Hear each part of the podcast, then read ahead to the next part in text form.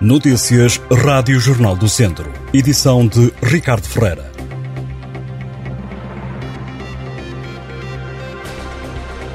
A GNR deteve no domingo, no Conselho de Moimenta da Beira, dois homens de 46 e 52 anos que foram apanhados a caçar nas proximidades de um aviário, o que é proibido por lei.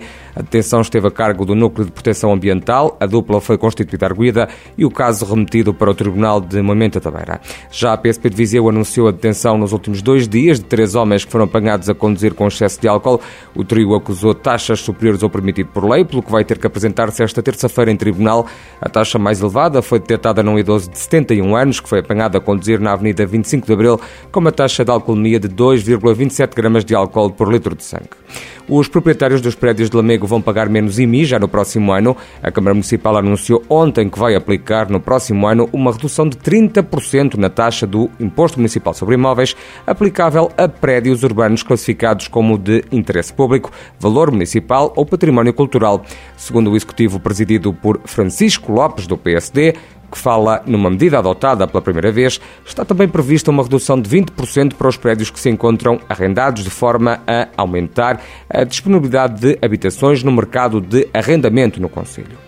Desde o início do ano foram emitidos 10 vistos Gold para o distrito de Viseu, 5 dizem respeito a investimentos em Viseu e outros tantos em São Pedro do Sul. Os dados são revelados esta terça-feira pelo JN, que revela que o governo não está a conseguir concretizar o objetivo de atrair investimento para fora dos grandes centros urbanos. Só este ano foram concedidas 808 autorizações de residência por aquisição de imóveis, das quais apenas 61 foram para zonas pouco povoadas. De acordo com o JN, que cita dados do CEF, o Serviço de Estrangeiros e Fronteiras, 8 em cada 10 propriedades compradas este ano ao abrigo dos vistos Gold situam-se nas regiões de Lisboa e do Porto.